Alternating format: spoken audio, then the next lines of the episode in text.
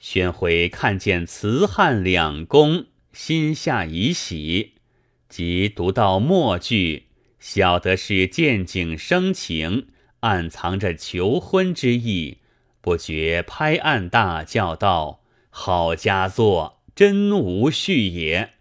老夫第三夫人有个小女，名唤素歌诗礼，堪配君子。”待老夫唤出相见，则个。就传云板，请三夫人与小姐上堂。当下拜祝见了岳母，又与小姐素歌诗礼相见了，正是秋千会里女伴中最绝色者。拜祝不敢十分抬头，以自看得较切，不比前日墙外影响。心中喜乐不可名状，相见罢，夫人同小姐回步。却说内宅女眷闻得堂上请夫人、小姐时，晓得是看中了女婿，别位小姐都在门背后缝里张着，看见拜祝一表非俗，个个称羡。见素歌诗礼进来，私下与他称喜道：“可谓门兰多喜气，女婿进成龙也。”何家赞美不至。拜祝辞谢了宣徽，回到家中，与父母说之，就则即日行聘，礼物之多，辞汉之雅，宣传都下。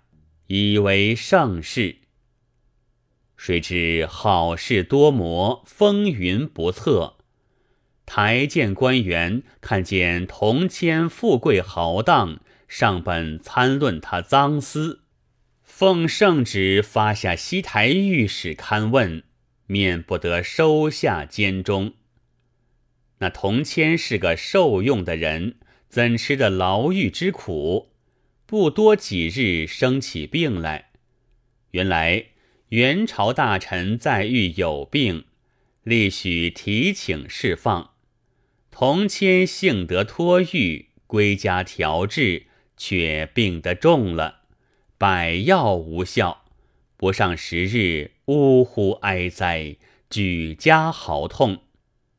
谁知这病是惹得劳温，同谦既死。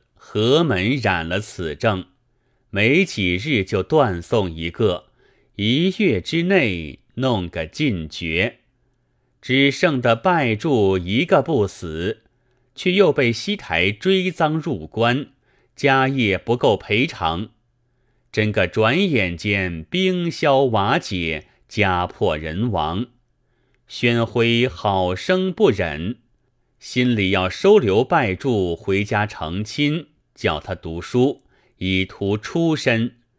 与三夫人商议，那三夫人是个女流之辈，只晓得炎凉世态，哪里管什么大道理？心里弗然不悦。原来宣徽别房虽多，唯有三夫人是他最宠爱的，家里事务都是他主持。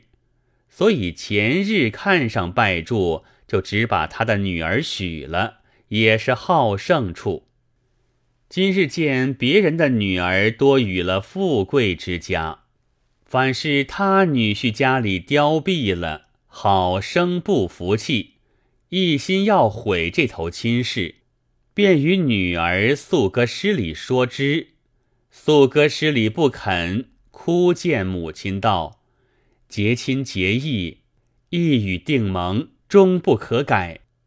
而见诸姊妹家荣盛，心里岂不羡慕？但寸丝为定，鬼神难欺。岂可因他贫贱，便想毁赖前言？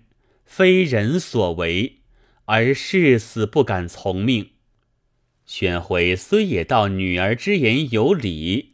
怎当的三夫人撒娇撒痴，把宣徽的耳朵多了转来，哪里管女儿肯不肯？别许了平章阔阔出之子僧家奴。拜柱虽然闻得这事，心中懊恼，自知失势，不敢相争。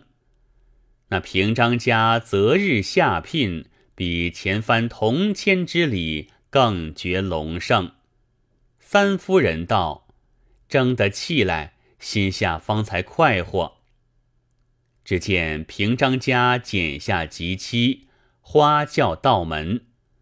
素歌师礼不肯上轿，众夫人众姊妹各来相劝。素歌师礼大哭一场，含着眼泪勉强上轿。到得平章家里，宾相念了师父，即请新人出轿，伴娘开帘。等待再三，不见抬身。攒头轿内看时，叫声苦也。原来素歌失礼在轿中偷解缠脚沙袋，一颈而死，以此绝气了。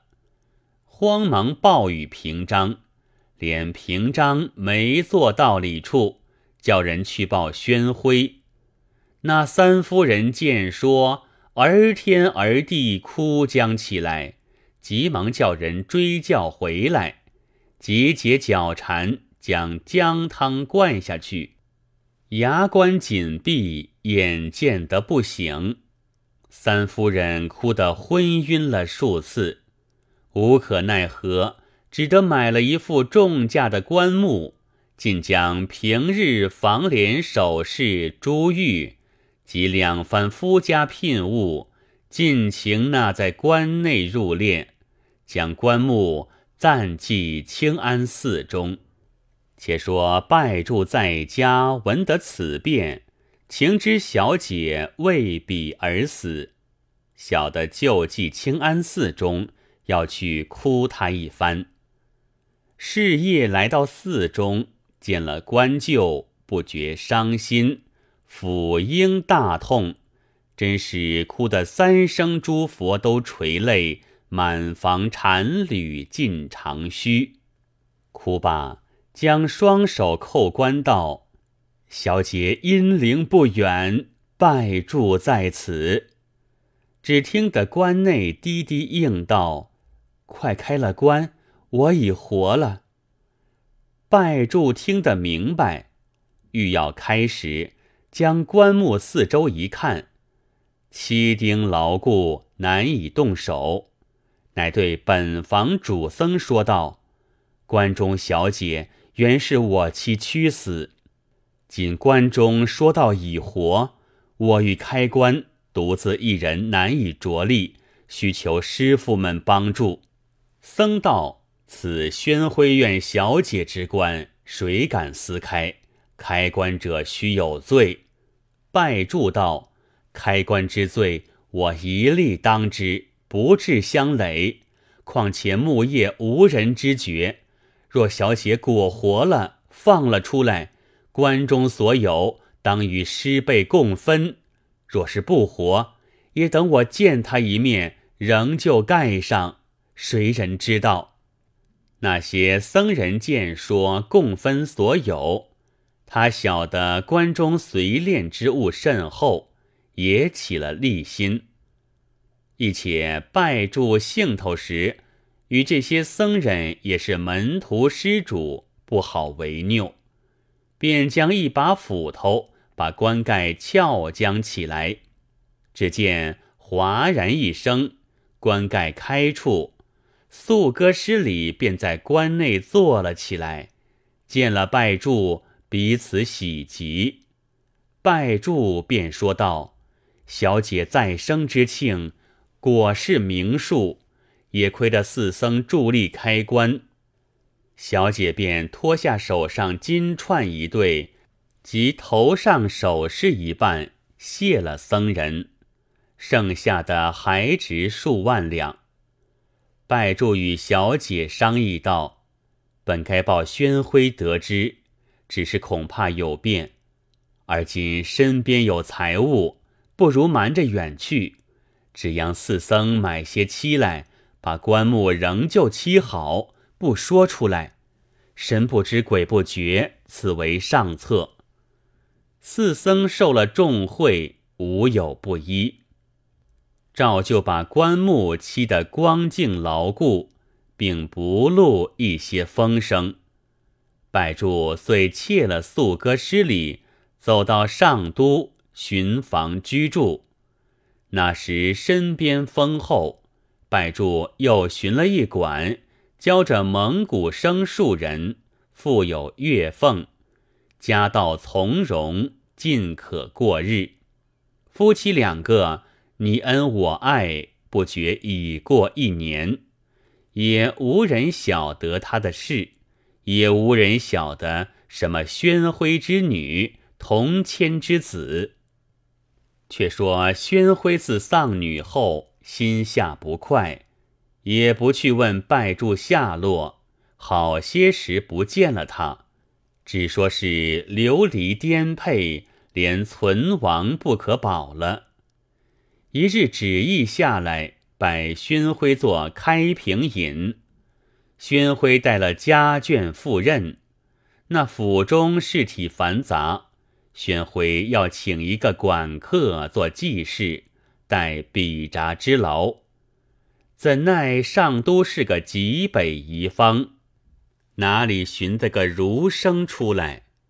访有多日，有人对宣徽道：“近有个士人，自大都妾家遇此，也是个色目人，摄帐民间，极有学问。府君若要觅西宾，只有此人可以充的。”宣徽大喜，差个人拿帖去，快请了来。拜柱看见了名帖，心知正是宣徽，忙对小姐说知了，穿着整齐前来相见。宣徽看见认的是拜柱，吃了一惊，想到我几时不见了他，倒是流落死亡了，如何得衣服寄处，容色充盛如此？不觉追念女儿，有些伤感起来，便对拜柱道：“昔年有父足下，樊累爱女身亡，残恨无极。今足下何因在此？曾有亲事未曾？”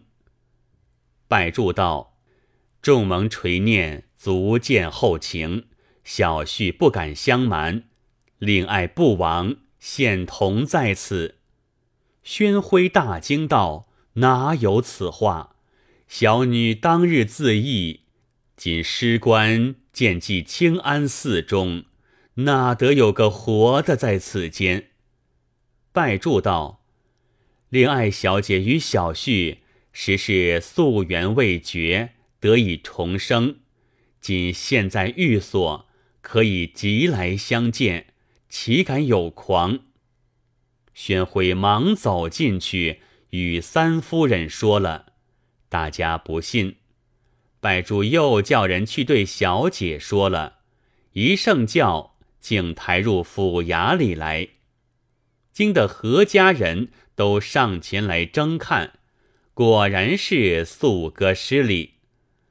那宣徽与三夫人不管是人是鬼。且抱着头哭作一团，哭罢，定睛再看，看去身上穿戴的还是炼石之物，行步有影，衣衫有缝，言语有声，料想真是个活人了。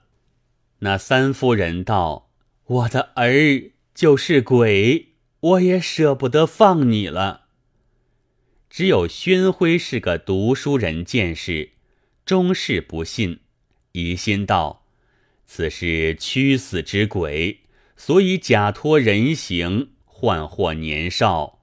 口里虽不说破，却暗地使人到大都清安寺问僧家的缘故。僧家初时抵赖，后见来人说道：已自相逢私认了。”才把真心话一一说之，来人不肯变信，僧家把棺木撬开与他看，只见是个空棺，一无所有。回来报知宣徽道：“此情事实。”宣徽道：“此乃宿世前缘也。难得小姐一念不移，所以有此异事。早知如此，只该当初依我说，收养了女婿，怎见得有此多般？”三夫人见说，自觉没趣，懊悔无极。把女婿越看待的亲热，竟坠他在家中终身。后来素歌失礼与拜祝生了三子，长子教化，是至辽阳等处行中省左丞；次子芒古傣，幼子黑丝，俱为内妾薛待遇器械。教化与芒古傣先死。黑丝直做到枢密院使，天兵至焉。元顺帝御清宁殿，及三宫皇后太子同意避兵。黑丝与丞相失列门，哭谏道：“天下者世祖之天下也，当以死守。”顺帝不听，夜半开建德门遁去。黑丝随入沙漠，不知所终。平章府教抬死女，清安四妻整空棺。若不是生前分定，几曾有死后重欢？